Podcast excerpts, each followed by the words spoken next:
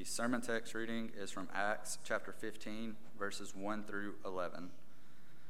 But some men came down from Judea and were teaching the brothers, Unless you are circumcised according to the custom of Moses, you cannot be saved. And after Paul and Barnabas had no small dissension and debate with them, Paul and Barnabas and some of the others were appointed to go up to Jerusalem to the apostles and the elders about this question. So, being sent on their way by the church, they passed through both Phoenicia and Samaria, describing, describing in detail the conversion of the Gentiles, and brought great joy to all the brothers. When they came to Jerusalem, they were welcomed by the church and the apostles and the elders, and they, and they declared all that God had done with them. But some believers who belonged to the party of the Pharisees rose up and said, It is necessary to circumcise them and to order them to keep the law of Moses. The apostles and elders were gathered together to consider this matter. And after there had been much debate, Peter stood up and said to them, Brothers, you know that in the early days God made a choice among you, that by my mouth the Gentiles should hear the word of the gospel and believe. And God, who knows the heart, bore witness to them by giving them the Holy Spirit, just as he did to us. And he made no distinction between us and them, having cleansed their heart by faith. Now, therefore, why are you putting God to the test by placing a yoke on the neck of the disciples that neither our fathers nor we have been able to bear? But we believe that the will that we will be saved through the grace of the Lord Jesus, just as they will. This is the word of the Lord. All right, preschoolers, y'all can make your way to your class. So if you are in the preschool class, parents, y'all can direct your kids out.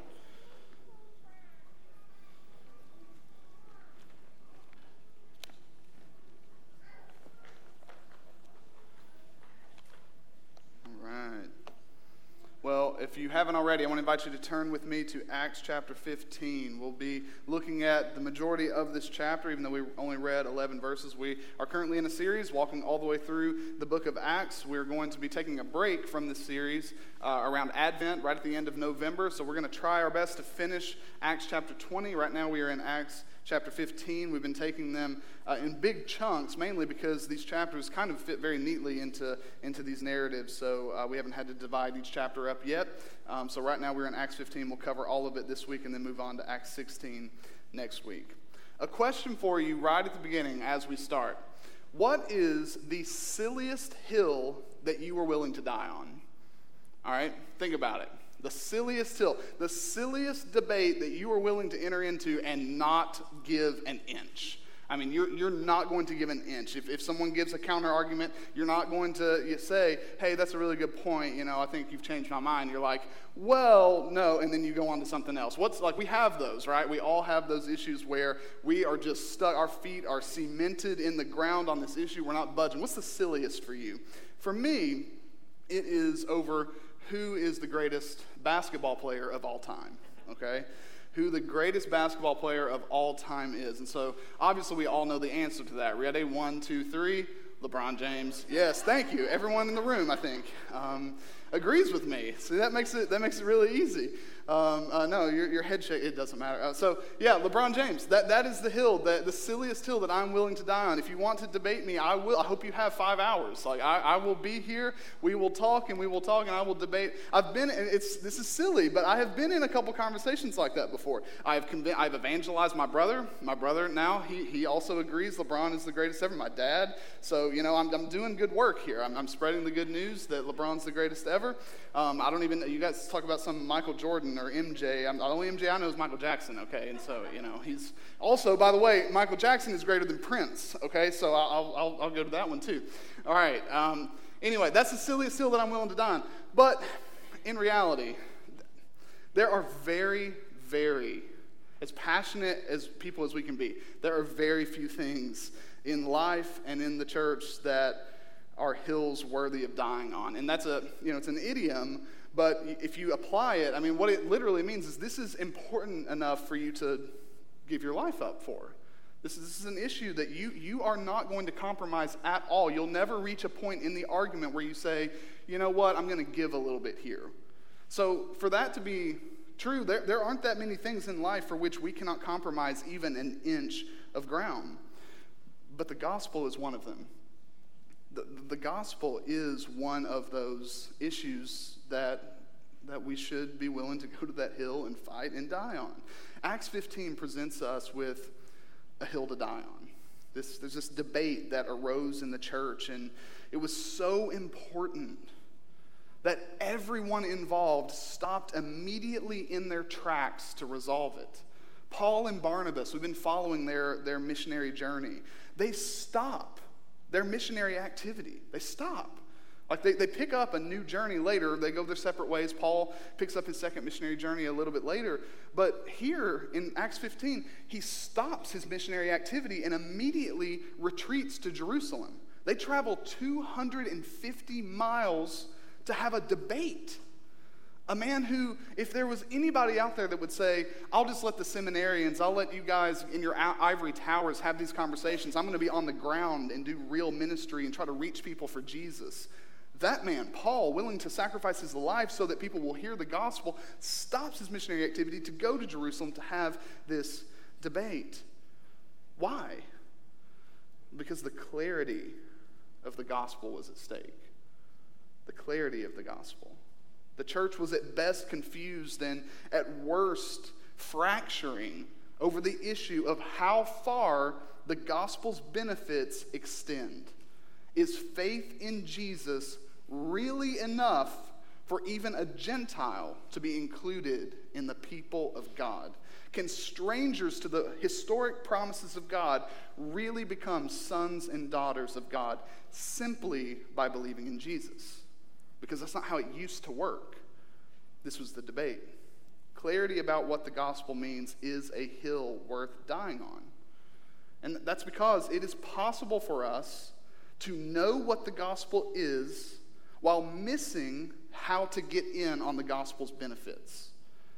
So, since Jesus has rescued sinners through something that he has done, the gospel's benefits do not come to us through anything that we do.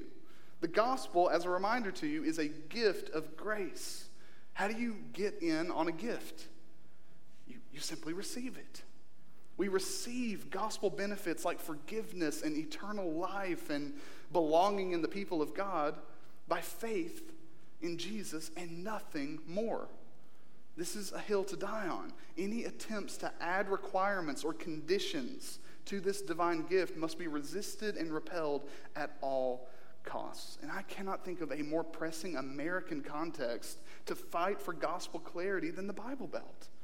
Uh, is, is there anywhere else in America where people are more confused about the gospel and at the same time very, very close to the gospel? Anywhere religious people are found, the gospel is prone to be changed. And that's not because religious people like us are bad. It's, it's not as if if you grew up in church and that's your testimony, you, you were in the church's nursery and you don't know anything else except to go to church on Sunday, somehow you are less than than someone who was, you know, saved in a really miraculous way. Not at all, but we have to be aware of our weaknesses and our blind spots. We tend, as religious people, to have a sensitivity to morality and virtues. We try to be good people. We try to do the right thing at home, at work, you know, in the church. We try our best to do the right thing. We, we care about obeying God. We care about knowing the Bible and we care about obeying what God has said in His Word. It matters significantly to us. So, while all that's really wonderful, we have to be aware it is an easy and tempting step for us to view our obedience to God as a requirement for salvation. It's very easy for the order of salvation to get a little bit out of order. So, preserving the gospel is necessary for today and for tomorrow. So, for today, our worship, our ministries, our impact in the city, our reach to the nations, it depends on getting the gospel right. And preserving the gospel's integrity and clarity is necessary for tomorrow, for the legacy that we leave here, for, for future members of our church, for people in our city who have yet to come to faith. It matters that we are able to be clear about what the gospel is and what the gospel does. Um, in this lengthy account of the Jerusalem Council, uh, Luke, and as a reminder, Luke is the author of Acts. Luke provides us with everything we need to understand about what's going on here. We would love to nitpick, and there, there are questions that I have about what really went on there, but we have enough. We, we have enough to know. He describes the issue that's up for debate, he shows us the arguments from each side, and then he finally outlines how the issue was resolved. It's perfect. And in the end, we learn two valuable lessons two valuable lessons, and this is what we're going to focus on today if you're taking notes. Two valuable lessons from the Jerusalem Council. One is we have to get the gospel right. We have to, have to. It's not, it's not an option. We have to get the gospel right. And second, and this is what actually surprised me when I read this, we have to be willing to give up gospel rights. So we have to get the gospel right, and then we have to be willing to give up gospel rights. Okay, so first, we have to get the gospel right. All right, let's, let's orient ourselves a little bit with this passage. So, when we last left Paul and Barnabas, if you remember, they were traveling on their first missionary journey. They were sharing the gospel with both Jews and Gentiles. We have accounts of both in, in Acts 13 and 14. Uh, we're seeing Gentiles come to faith in Jesus. They're leaving paganism behind, they're turning to Jesus. Churches are forming, and, and they're being planted all over the place. And this was a time of great joy in the early church. And Luke tells us at the end of Acts 14 that God has opened a door of faith to the Gentiles. So the gospel's spreading, and uh, both Jews and Gentiles, they come to faith. And, and where they live in the same place, a lot of times these churches would form, and they would have Jews and Gentiles in these churches. And so they would leave their former communities behind. They would join into this new community. Um, and this joyful reality of churches being planted and Jews coming to faith and Gentiles coming to faith, it gave way to a very practical question what is the basis for Gentile salvation and inclusion? What's the basis? Can Gentiles really be saved and really be included in the community of faith without following the rituals and customs of the Hebrew Bible? Can they do that? Because we have two groups of people coming in with two different cultures. And it got really practical really quick. The Jews still following a lot of their customs. They obviously had already been circumcised. The Gentiles coming in, and they don't even know anything about them. So, should they be taught? Should they be required to be circumcised? Should they have to follow the religious customs, the cultural customs of the ancient Israelite faith? Acts 15, it opens with news of a faction, division this, this group of Jewish Christians, they were teaching that a person cannot be saved unless he is circumcised. And that takes it up a notch. You can't be saved. You can't be saved unless you are circumcised. So there's a side that's taken here. If, if these Gentiles who have come to faith in Jesus really, really want to be saved and they want to be included in the church, they have to be circumcised. Now, if that, if that sounds random or cruel to you, you need to understand the role that circumcision played in, in Israel's religious life. This Jewish tradition of circumcision traces all the way back to Abraham um, in, in uh, Genesis chapter 12. And eventually we're going to get back, Miss Jenny, I see you out there. Eventually we're going to get back to our Genesis series and we're going to kick off with Genesis chapter 12, where we will meet Abraham. And back in Genesis 12, and especially all the way through 17, we see Abraham meet God, not because he was looking for God, but because God was looking for him. And he calls Abraham and he, he wants to create a people from Abraham that will, that will spread and extend to the ends of the earth. And by Abraham's simple trust in this God, God accepted him. And so, so, some years into Abraham's journey with God, the Lord tells him to circumcise his male children as a sign that they and those who would come after them belong to God. Circumcision was kind of like a tattoo that, that literally just said, I belong to God. It's, it's a sign, it's a seal. Uh, circumcision was a physical demonstration that the new community that Abraham and his children would birth was the result of God's grace. They, they have his mark on them. So circumcision was a sign that a person belonged to God. Now, here's how it relates to Gentiles. If a Gentile family back in, back in Abraham's day, back in the day, if they turned to Israel's God and they turned to faith in him, and they wanted to enter into Israel's religious community, they could do that. But in the process, in order to do that, the males, yes, the adult males too, had to be circumcised. As a sign that they now belong to the Israelite community of faith. I'm so sorry for the, the, those of you with children. You're going to have awesome lunch conversations. I've said that word a hundred times now. Um, but it, it, was a sign that they now belonged. Um, but, but now, with Jesus, something changed. Through his life, his death, his resurrection, he fulfilled all of those Old Testament traditions, including circumcision. Belonging and acceptance in God's family was now found through simple faith in Jesus. And the outward sign of that moved from circumcision to baptism. So in Jesus, we can be part of God's covenant people, apart from works of the law. Obedience to the law is no longer required for belonging. Jesus is the only one that's required. This was very difficult for those Jewish Christians. This, this was a nuance that was hard for them to see. It was hard for them to leave behind the traditions that they had grown up with. It was hard for them to see how anyone could be a part of God's covenant people without following their ancient traditions. Well, word of this teaching reached Paul and Barnabas.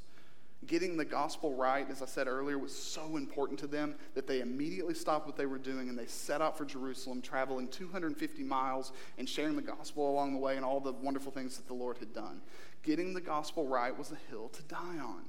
So, so Paul and Barnabas, they arrive in Jerusalem and they, they convene with the church that's there. And they're, they're all, they're, they're rejoicing in all the work that the Lord is doing through them.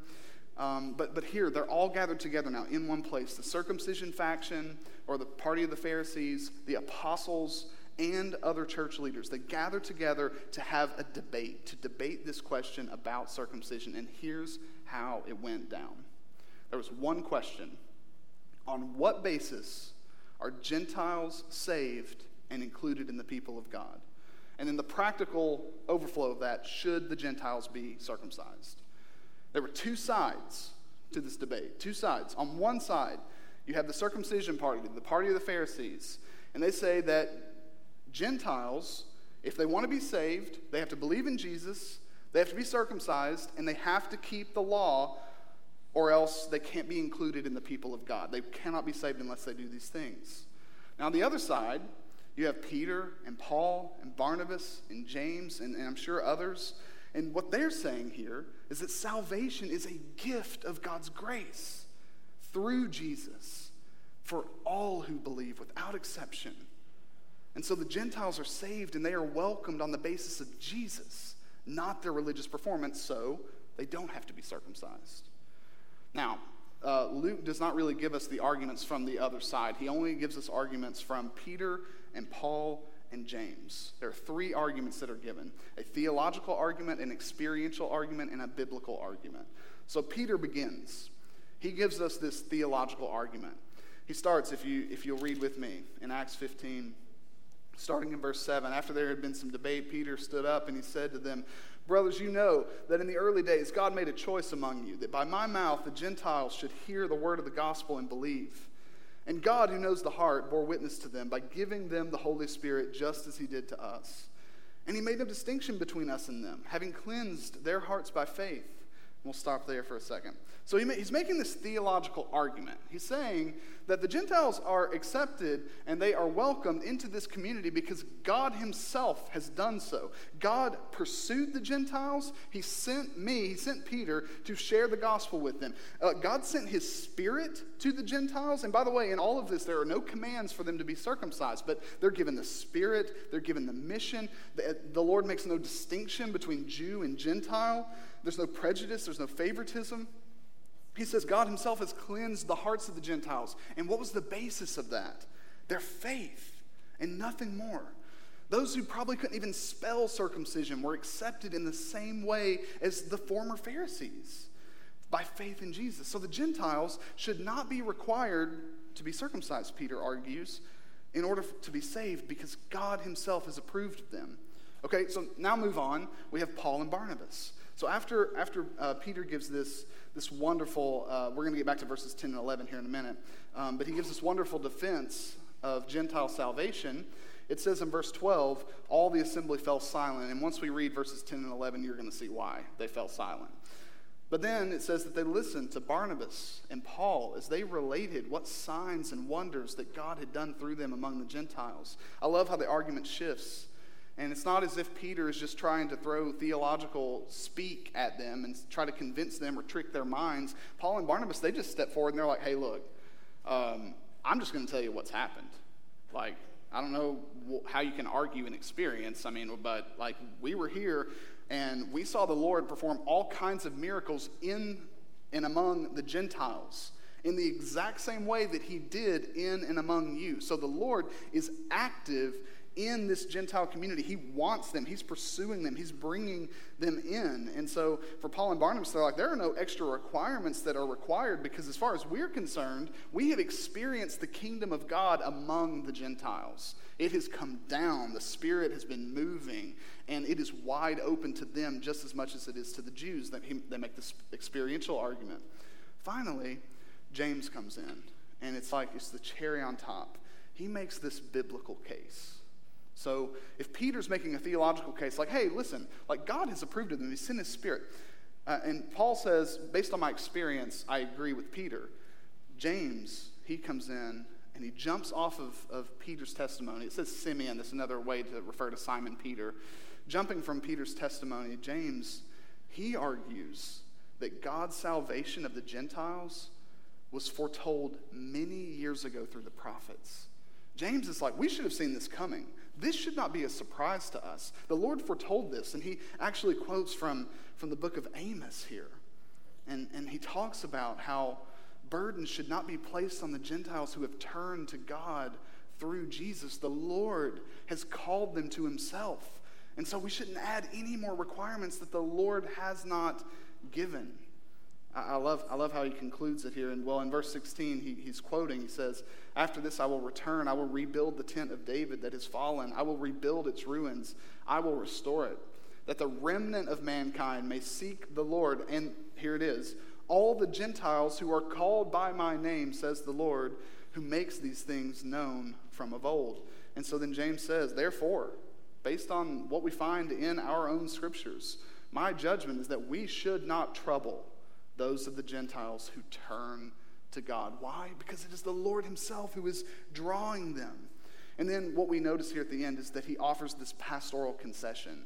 He suggests that the Gentiles be asked to abstain from four things in the law for the sake of unity between Jews and Gentiles in local churches. And the four things are things polluted by idols, sexual immorality, animals that have been strangled, and blood. Avoid those four things, and we're going to get back to that in just a second.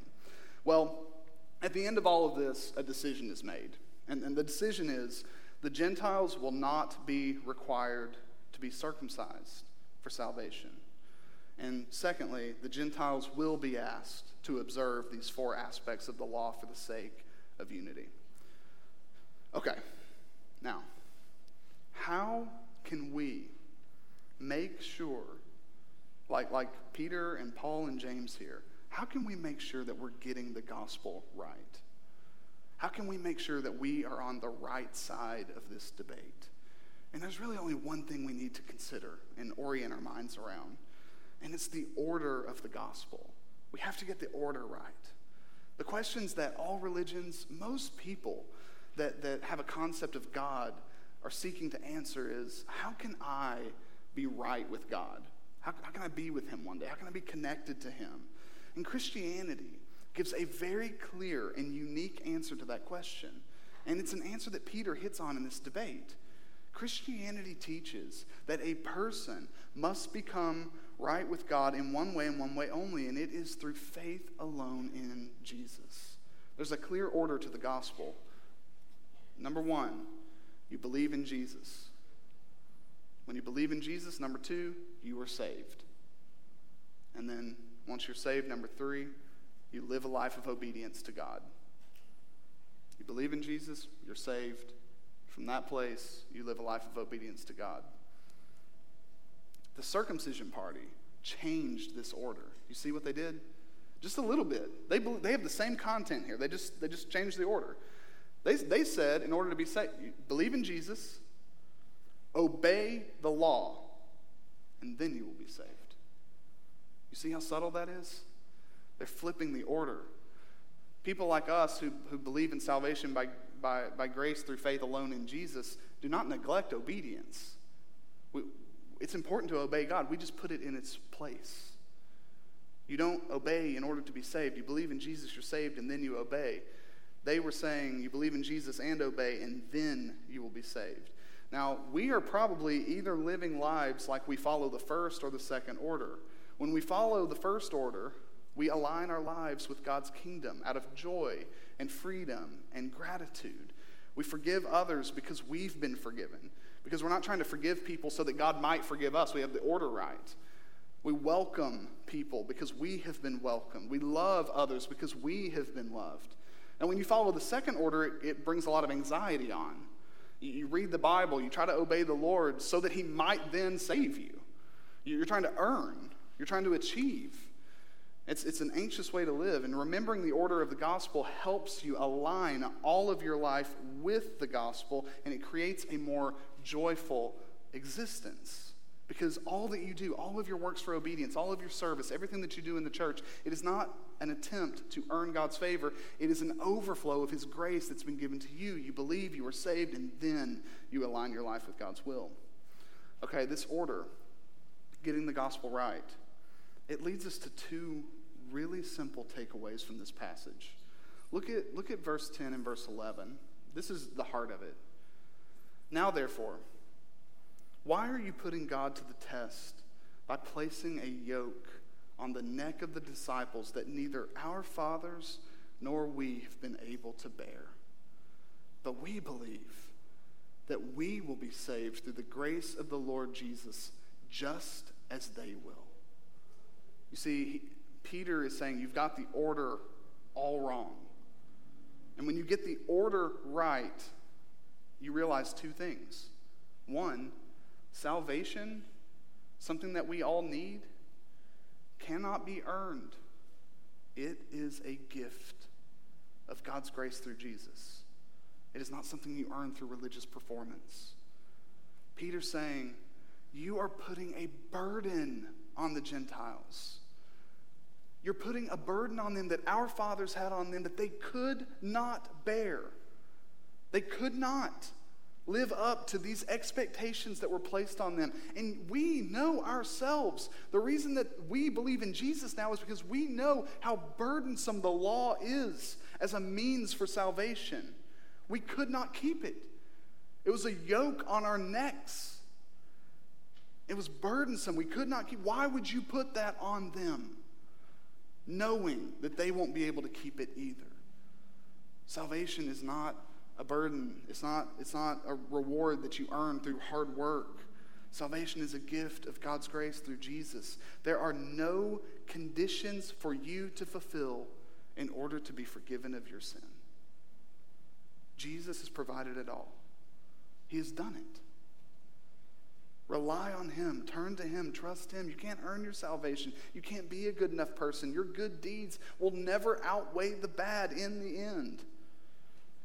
And that's because salvation is a justice issue. You and I have broken God's law. And even, even through sins that we consider to be minor, we tear down the good creation that God has built with every conflict we start and with every envious thought we have, with every ounce of unrighteous anger boiling in our hearts. We work against God's ways. And here's the bad news for us God is just. He will not allow injustice against himself and his kingdom to go on forever. We're on the wrong side of this legal battle. It's a justice issue. We have sinned. There's a mountain of evidence stacked against us. You watch those true crime documentaries? If you've ever watched one, it's always interesting to me at the very end. So you've gone through this whole trial, you get to the very end, and, and there's a verdict. And most of the time, they do a really good job if you're not familiar with the case of, you know, you're actually you're not sure. You know, what, what's the verdict going to be? And when it comes down guilty, and there's a guilty verdict, then there's the sentencing. And man, that gets my heart racing every single time because I'm like feeling for everybody. I'm feeling for the victim. I'm feeling for the judge up there about to give a sentence that's going to change someone's life. I'm feeling for the guy who's about to be sentenced. I'm literally feeling for everybody in the room. And every single time when there's a guilty verdict and the judge, he comes, he always asks the defendant is able to, to share anything like, would you like to address the court, uh, you know, before your sentencing? And, and, most of the time, they'll say something like, you know, uh, either they, they talk about how innocent they are, you know, I didn't commit this, you're putting a guilty man away. Or if they don't, they'll say, they'll talk about how good, good they are. You know, I, I'm, I'm a good man. I'm a good man who made a mistake. I'm a good guy. Like I'm, you know, I've changed. I'm not whatever it is. And no matter, but the thing is, no matter what he says, it doesn't change the judge's sentence one iota. Most of the time, maybe a little lenient, depending. But it's usually at that point, at that point in the process, a decision has been made. He bases it on precedent. A sentence is given. Listen. Um, Nothing can change a guilty verdict in God's courtroom, and we're all guilty in God's courtroom. But a miracle has happened. We stand irrevocably guilty before God, but He has provided a way through Jesus. Jesus stood in our place. He took our verdict from us. He, he, he took the sentence of death that followed it, and we are saved from judgment because Jesus came under the justice of God for us. And I say all of that to ask how can we add to what Christ has done for us? Do you really think your Bible reading plan can somehow contribute to salvation like that? Can it, can, it, can it somehow achieve what is necessary for you to be saved? Salvation comes as a gift. It's not something you can earn. One last thing here. In getting the gospel right, when you have the order of the gospel right, you see something else. Inclusion in God's people comes through identification with Jesus, not through cultural expression. The Gentiles are included. The Jews, you know, they can, they can be upset all they want. They can say this isn't right, they're not like us, whatever, it doesn't matter. They have God's approval. Their identification is with Jesus. They belong to Jesus, so they belong to the church. They belong to you. We cannot place any more requirements on one another for belonging here than God has placed on us. And I know I say this often, but if you belong to Jesus, if you belong to Jesus, you belong to us in this room. You belong. And, and it's been decided. There's nothing left for you to do in order to fit in. And if you've ever been a new kid, how many of you have been a new kid before? I, have been a new kid twice, okay? Um, not counting like, you know, college or anything like that. Um, but uh, I was a new kid twice, eighth grade year and in my first year of high school. I was a new kid. It is stressful to be a new, it's hard. It's very difficult to be a new kid. You don't know anybody, you're not familiar with anything, you're really stressed out, everything's new. Um, you're an outcast from day one. And I, I remember not being myself when I was a new kid. It's, it's a weird phenomenon. You, you're just, you're not yourself because you're afraid of what people may think of you. So you just kind of observe and you try to, you try to fit in. You try to do whatever, whatever it takes to fit in. And, and you know, um, the quickest way that I finally started to achieve some belonging, it took a kid with clout, you know, a kid in the school that had respect, that other people looked up to, to accept me. And whenever he accepted me, it caused the others to accept me as well. And then we, we all became friends. This is what Jesus has done for us. That's what he did for the Gentiles. We walk into this new community completely unsure of ourselves. If you're a new, if you're a new believer here, especially, you're, completely unsure of yourself. You're not sure if you fit in. You, you hear people talk about things in the church, and you're not even sure what they're talking about. You feel like this might just, you know, maybe it's not a good fit, you know. Um, despite all that uneasiness, the members of this church have no other option but to welcome any believer in Jesus who comes into this church. And that's because Jesus is at your side. He is your advocate. And because he is, God himself looks down on you and says, This is my son, this is my daughter in whom I am well pleased. Why? Because you belong to Jesus.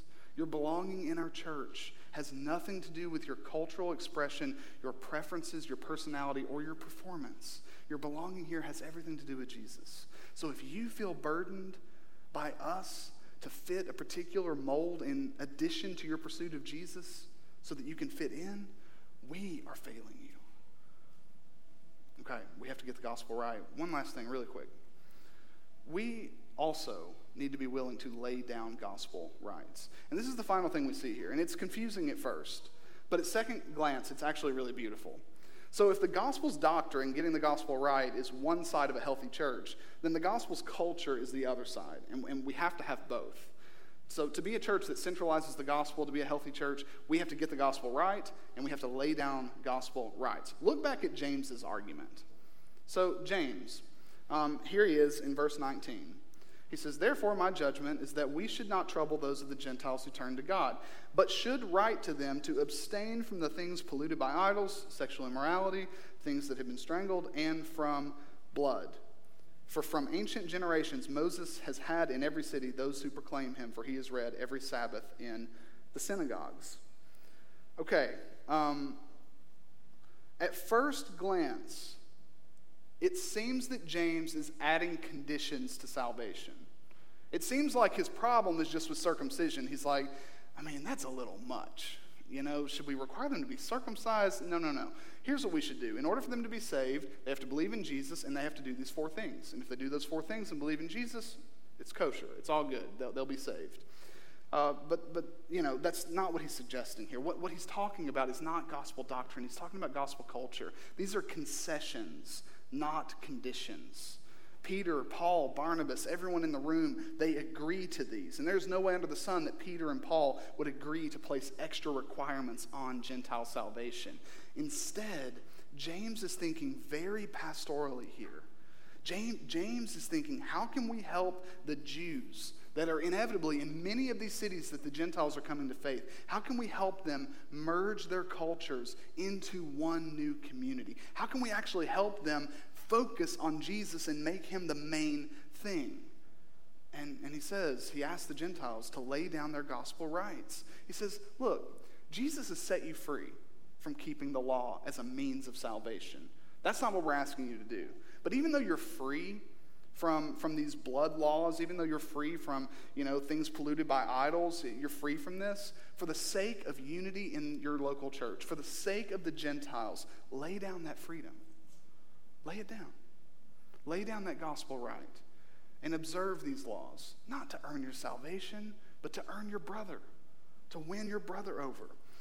James's concession, it, it, comes as counsel to these new Christians. He's saying, make peace as far as you are able. He's saying, you're free, but you're also not condemned for keeping them. So, for the sake of the Jews, for the sake of their hearts, follow these rules. Are we willing to lay down gospel rights for the sake of one another? And, and I think this is where things get really frustrating for us. If, if you know, someone has an issue with, with something and you're like, that is clearly cultural, that's cultural. You know, they've got, a, they've got a thing and they think that that's biblical, but it's cultural. I don't have to obey that. I'm free from that when you're with them, a classic example has always been an issue like, you know, alcohol or, you know, whatever. It's like when I'm with them, it's like, I'm free. I'm free to do this for the sake of your brother, for the sake of your sister who does not believe that's something that a Christian should do, you should lay it down. You should be more than willing to lay it down. That's the question for us. Are we willing to lay down gospel rights and freedoms for the sake of one another? What James suggests here and what the council agrees to is to say to the Gentiles and to say to us, You have been saved by grace. And there are no more requirements. No requirements are necessary for your salvation or for your belonging in this new community. But since you have been saved by grace, show grace to others without limit. The gospel of grace that we believe should create a way of life among us that is full of that same grace. Where we say we are free, and at the same time, we are willing to lay down some of those rights for the sake of one another. One more word here.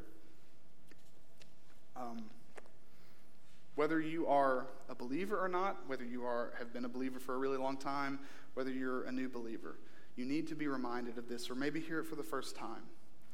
When you come to Jesus, when you turn to Him in faith, it took me so long to realize this because I just figured when you turn to faith in Jesus, you're just, you know, you, you now have a new religion, some things to follow, some rules to obey, some laws to keep, some new disciplines to adopt. But none of those things are primary. When you come to faith in Jesus, the first thing you receive that you will never, ever lose is rest. Rest. You don't receive burdens from the hand of Jesus, you receive rest from Him. So if you haven't trusted in Jesus, I would invite you today to come to Him, turn to Him, because He will give you the rest that your soul needs. He will save you, and He will not come to you and say, Let's make a deal. Everything has been accomplished, everything necessary for your salvation is done.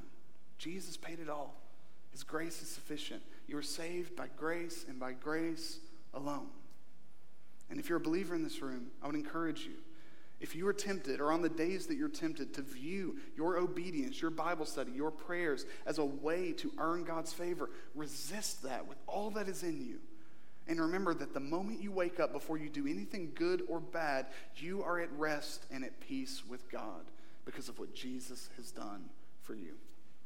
Let me pray for us. Father, I'm so thankful.